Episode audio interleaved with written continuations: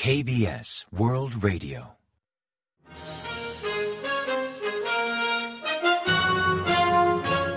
Informativo de KBS World Radio. Bienvenidos un día más al informativo de KBS World Radio.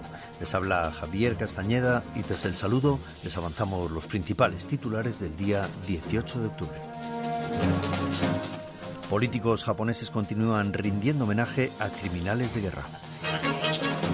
Jun prioriza la seguridad pública en el Día de la Policía Nacional. Seúl revisa el plan básico de relaciones intercoreanas. Un think tank de Estados Unidos afirma que Corea del Norte suministra armas por barco a Rusia.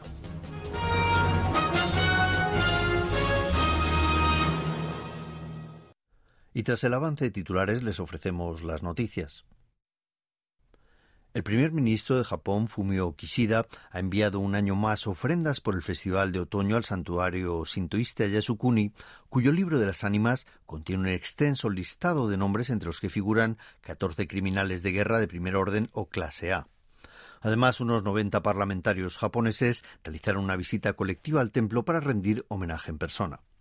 Tras conocer la noticia, el gobierno surcoreano expresó su decepción por la falta de conciencia histórica por parte de los políticos japoneses, al tiempo de criticar su conducta y exhortarles a reflexionar honestamente sobre el pasado.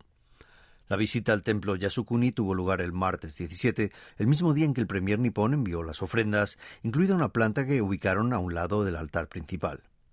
Pese a las protestas y amonestaciones de los países vecinos, desde que asumió como primer ministro, Kishida ha enviado ofrendas al templo Yasukuni anualmente, mientras que tres integrantes del gabinete de Tokio, incluido el ministro de Economía e Industria, rindieron homenaje en persona en tan polémico templo. Al respecto, el miércoles 18, el Ministerio de Exteriores surcoreano calificó como lamentable que el premier japonés continúe manteniendo esos gestos pese al controvertido simbolismo del santuario sintoísta y recordó a los políticos japoneses que es hora de ser más responsables y mejorar su conciencia histórica. Por su parte, China también criticó a la clase política japonesa por el mismo motivo y aludió al templo Yasukuni como un símbolo del militarismo japonés y las guerras invasoras desplegadas por Japón imperialista en el pasado. Por segundo año consecutivo, el presidente Yoon Suk-yeol ha participado el miércoles 18 en la ceremonia para conmemorar el Día de la Policía Nacional, donde aludió a la seguridad ciudadana como prioridad número uno del Estado y se comprometió a esforzarse más por combatir la delincuencia. El mandatario comenzó su discurso mostrando respeto a los policías que trabajan día y noche para mantener el orden público. Al evento acudieron unas 270 personas, entre oficiales en activo, representantes policiales a nivel nacional e internacional, funcionarios y familiares de policías fallecidos en acto de servicio. Así destacó que desde la liberación de Corea hace 78 años, la Policía Nacional ha sido un fiel defensor de la democracia y la legalidad y que actualmente se esfuerza por combatir las prácticas violentas que persisten en el sector de la construcción, las estafas inmobiliarias, el narcotráfico y otros crímenes que afectan a la vida diaria de los ciudadanos. Agregó que habrá tolerancia cero contra delitos para los más débiles como abusos sexuales, maltrato infantil, violencia en el hogar o ciberacoso y aseguró que no escatimarán ayudas a la policía para evitar que los ciudadanos se sientan amenazados por los delincuentes. El Gobierno presentará un esquema básico sobre cómo abordar las relaciones intercoreanas de cara a los próximos cinco años en base a la filosofía y la política de la administración de Yoon Suk-yeol sobre Corea del Norte. Durante un encuentro, el Comité para el Desarrollo de las Relaciones Intercoreanas, liderado por el ministro de Reunificación, Kim Jong-ho, el miércoles 18, revisaron el borrador del cuarto Plan Básico sobre Relaciones Intercoreanas, que según recoge la ley marco, debe actualizarse cada cinco años. El borrador incluye cinco tareas principales para promover las relaciones entre las dos Coreas, como son avanzar en la desnuclearización norcoreana y arraigar la paz, normalizar las relaciones intercoreanas en base a las normas, solucionar los problemas humanitarios y de derechos humanos en Corea del Norte, reforzar los análisis de datos de inteligencia sobre Pyongyang y preparar la reunificación de la península coreana junto con la comunidad internacional. Dichos objetivos se alejan claramente de la línea que mantuvo el tercer plan, creado por la administración de Moon Jae-in, cuyos ejes principales eran resolver el problema nuclear y establecer una paz perpetua, desarrollar unas relaciones intercoreanas sostenibles y crear una nueva comunidad económica en la península coreana. El Centro de Estudios Estratégicos e Internacionales, CESIS, sostuvo el miércoles 17 hora local que Corea del Norte continúa suministrando armas a Rusia pese a las recientes revelaciones de Estados Unidos y Reino Unido. Según el think tank estadounidense, unas fotos satelitales del puerto norcoreano de Rajin muestran un constante trasiego de barcos, presuntamente cargados con municiones norcoreanas con destino a Rusia. En base a esas imágenes, estiman que desde el pasado mes de agosto al menos han realizado seis envíos de armas mediante un barco de bandera rusa que cubre la ruta entre Rajin, en Corea del Norte, y el puerto de Dunay, en el extremo oriente de Rusia. Asimismo, unas fotos de los días 13 y 16 de octubre muestran indicios de llegada de un barco ruso a Rajin. Concretamente, muestran un contenedor de 6 metros de largo tras desembarcar del buque en el muelle 3, aunque por el momento son meras estimaciones basadas en imágenes satelitales. Previamente, el coordinador de comunicación estratégica del Consejo de Seguridad Nacional de la Casa Blanca, John Kirby, presentó varias imágenes de satélite indicando el traslado a Rusia de contenedores con equipamiento militar y municiones norcoreanas desde el puerto de Rajin. Los delegados de Estados Unidos, Corea del Sur y Japón para el tema norcoreano se reunieron en Indonesia el día 17 y criticaron enérgicamente la cooperación militar entre Corea del Norte y Rusia. Durante el encuentro, Song King, enviado especial de Estados Unidos para Corea del Norte, informó de la entrega de más de mil contenedores de equipos y suministros militares por parte del norte a Rusia en las últimas semanas, gesto que consideró inestable y peligroso, pues podría prolongar la cruel invasión de Rusia con un aumento significativo de víctimas civiles en Ucrania.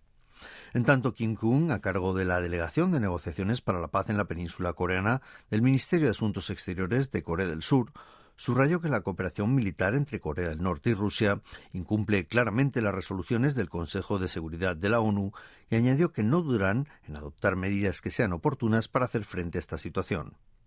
Por su parte, Namatsu Hiroyuki, el director general de Asuntos de Asia-Pacífico y del Ministerio de Asuntos Exteriores de Japón, expresó que Corea del Norte continúa avanzando en dirección contraria a las resoluciones del Consejo de Seguridad de la ONU, realizando un enérgico llamado a Corea del Norte para que cumpla con las obligaciones establecidas por la comunidad internacional. Una entidad de estudios sobre seguridad Israel considera posible que las técnicas norcoreanas de excavación de túneles hayan sido transferidas a Hamas a través del grupo armado libanés Hezbollah. Así lo expresó Sarit Jehabi, presidenta del Centro de Investigación y Formación ALMA, el martes 17, a Radio Sea Libre, destacando que aunque no han comprobado que Hamas obtuviera directamente de Corea del Norte esas tácticas de túneles, parece que Pyongyang las ha transferido a Hezbollah y dicho grupo pasó los datos al brazo paramilitar palestino. Agregó que la tecnología de excavaciones de túneles de Hezbollah se basa en tácticas norcoreanas e indirectamente pudo servir para construir los túneles utilizados en los recientes ataques de Hamas contra Israel. Un informe del mismo grupo de 2021 señala que Korea Mining Development Trading Corporation, el principal comerciante de armas de Corea del Norte, trasladó a Hezbollah conocimientos y técnicas sobre construcción de túneles y hasta envió seis especialistas a una zona próxima a la frontera con Siria para esa tarea. El Ministerio de Planificación y Finanzas anunció el día 18 que llevará a cabo el primer foro de innovación y comercio entre Corea y América Latina en la Ciudad de México, junto con el Banco Interamericano de Desarrollo.